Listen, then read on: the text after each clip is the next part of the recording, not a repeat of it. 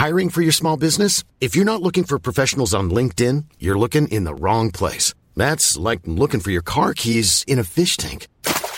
LinkedIn helps you hire professionals you can't find anywhere else, even those who aren't actively searching for a new job but might be open to the perfect role. In a given month, over 70% of LinkedIn users don't even visit other leading job sites. So start looking in the right place. With LinkedIn, you can hire professionals like a professional. Post your free job on linkedin.com slash people today.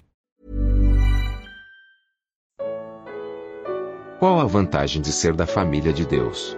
Evangelho de João 13, 30 a 33. Comentário de Mário Persona. Evangelho de João, capítulo 13, versículos 30 ao 33. E tendo Judas tomado o bocado, saiu logo, e era já noite. Tendo ele, pois, saído, disse Jesus: Agora é glorificado o Filho do Homem, e Deus é glorificado nele. Se Deus é glorificado nele, também Deus o glorificará em si mesmo, e logo o há de glorificar.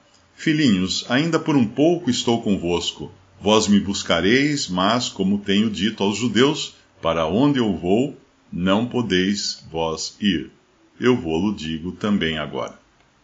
Quando nós lemos a Bíblia, existem passagens que mostram que Deus privilegia os que são seus, revela coisas a eles e deixa de revelar aos, aos outros. Mesmo nos evangelhos, quando o Senhor juntava os seus discípulos, primeiro ele falava para as multidões e depois ele chamava os seus discípulos à parte e revelava coisas para eles e ensinava-os uh, aquilo que ele dizia para as multidões, e a multidão não entendia, mas ele falava em particular para os discípulos. Então Deus tem uma distinção, uma diferença na maneira como ele fala com o mundo em geral e na maneira como ele fala com aqueles que são seus. E isso ao longo de toda a história, mesmo antes do período da igreja na terra. Nós encontramos lá no Antigo Testamento uh, falando de, de Noé, que era um homem que andava com Deus, e por isso Deus revelou a Noé que Deus iria destruir a terra num dilúvio e que ele devia construir uma arca, porque Noé andava com Deus. Outro que andava com Deus era também Enoque. Ele tinha comunhão com Deus. E alguém uma vez deu um exemplo, falou que um dia Deus falou para Enoque: Enoque, nós estamos agora mais perto da minha casa do que da sua, porque você não fica aqui, né? Então era, ele andou tanto com Deus que um dia Deus o chamou para estar consigo no, no, céu, na sua presença. Então tem outros exemplos, por exemplo, tem, eh, tem Abraão, quando o Senhor ia destruir Sodoma, ele chama Abraão e, conta para ele o que ele ia fazer, dando até uma oportunidade de Abraão interceder por Sodoma. E esta é uma das razões também pelas quais Deus uh, revela as coisas àqueles que estão andando perto dele, aqueles que podem ouvir a sua voz, aqueles que têm comunhão com Deus. Com Deus. Uh, comunhão, a palavra comunhão é ter as coisas em comum. Existe, por exemplo, casamento, você pode casar-se com comunhão de bens ou sem comunhão de bens. Uh, quando casa com comunhão de bens, significa que tudo o que um tem é do outro também. E quando não tem comunhão de bens, cada um tem as suas coisas. Então, ter comunhão com Deus é ter coisas juntamente com Deus. E ele se apraz, então, em mostrar para os seus aquilo que ele tem e as coisas que estão escondidas aos olhos uh, comuns dos, dos, das outras pessoas. Ele revelou, por exemplo, aqui, sai, sai Judas de cena, no versículo 30 uh, Judas toma, tendo Judas tomado o bocado, saiu logo, e era já noite. E agora o Senhor vai, vai revelar os bastidores do que está acontecendo ali.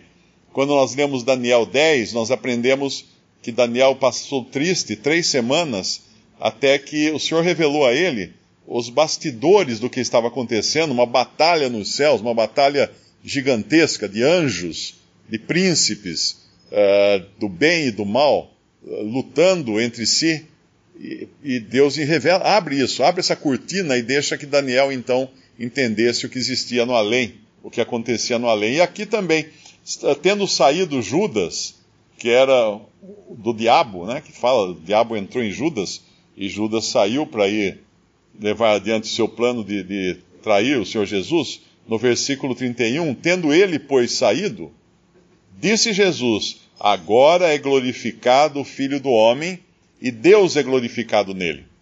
Ele estava falando de uma coisa que estava acontecendo nos bastidores, porque na, na parte visível, ninguém estava vendo acontecer nada disso. Glorificar é honrar grandemente, honrar com grande honra uma pessoa.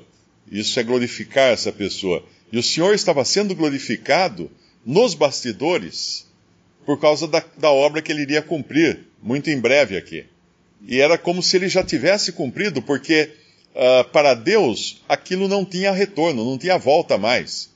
Era, uma, era um contrato assinado, não tinha retorno. Uh, faltava apenas uh, trazer as coisas visíveis desse contrato, que seria a morte do Senhor Jesus na cruz. E outro detalhe que ele mostra aqui também é no versículo 33. Filhinhos. Ele chama de filhinhos agora os seus discípulos. É uma, é uma maneira muito íntima de tratar, uma coisa que ele não trataria, eu acredito, com Judas. Porque ali agora ele vai tratar com aqueles que irão levar adiante o testemunho dele aqui na terra e serão, por assim dizer, filhinhos dele na fé também. Filhinhos, como eram os filhos, como Paulo chamava Timóteo de filho na fé. Por quê? Porque dava continuidade. Assim como um filho dá continuidade ao DNA do pai, né, e ao testemunho do pai, uh, aquele que é filho de Deus está dando continuidade aqui aquilo que o Senhor fez aqui e aquilo que ele pregou aqui. Essa é a razão de dos discípulos continuarem no mundo. Lá em Hebreus 2, nós encontramos um pouco da glória do Senhor Jesus, dele sendo glorificado, como falou no nosso capítulo aqui de, de João, de João capítulo 13, quando ele fala agora o Filho do Homem é glorificado. Uh, e depois ele iria de novo mencionar isso também Uh, no versículo, no capítulo 17 de João, ele diria assim, não precisa abrir lá, eu glorifiquei-te na terra, tendo consumado a obra que me desse a fazer. Foi dessa forma que Cristo glorificou ao Pai. E, e um pouco antes, no capítulo 12 de João, Jesus respondeu: É chegada a hora em que o Filho do Homem há de ser glorificado, falando como uma coisa futura ainda.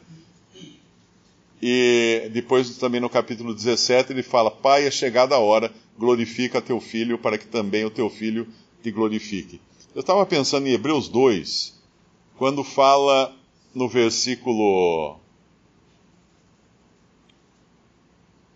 No versículo 8, todas as coisas lhe sujeitasse debaixo dos pés. Ora, visto que lhe sujeitou todas as coisas, nada deixou que lhe não esteja sujeito.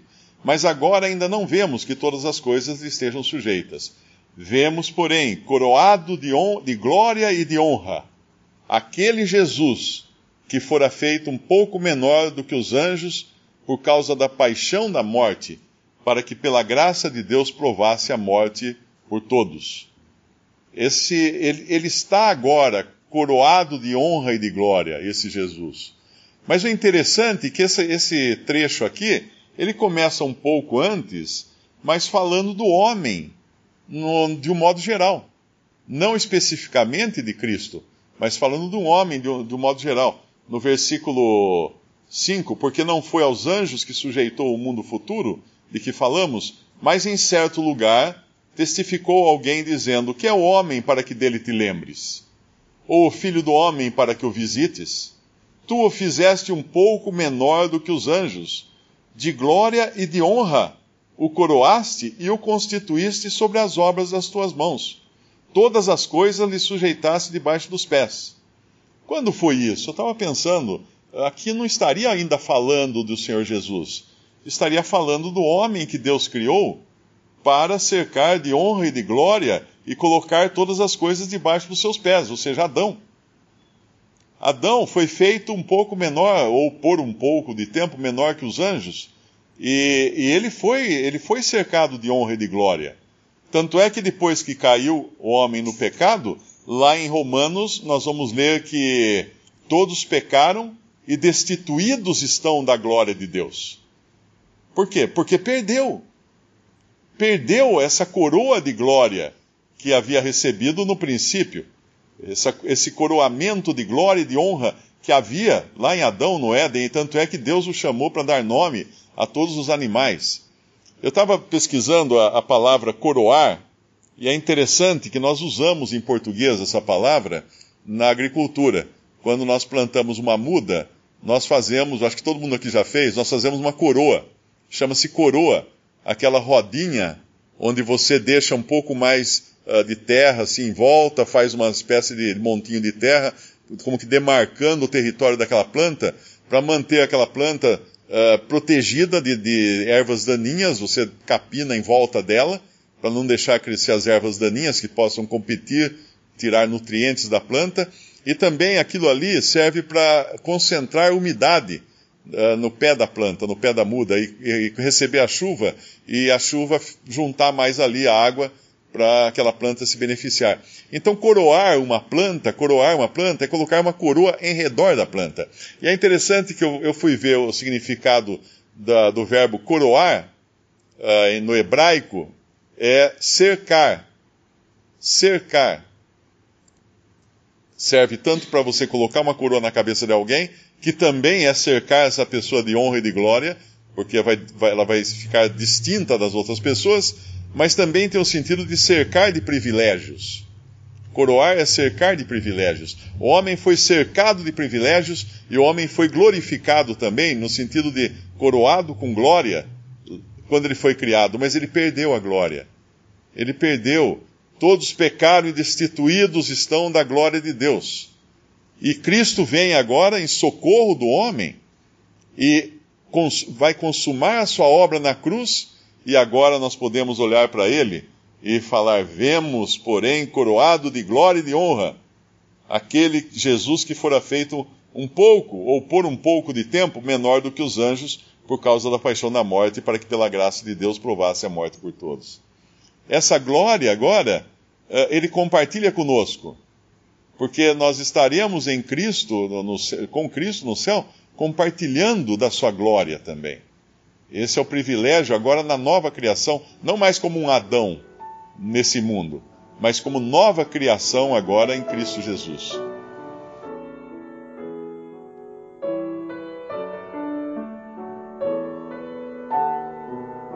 Visite respondi.com.br. Visite também 3minutos.net.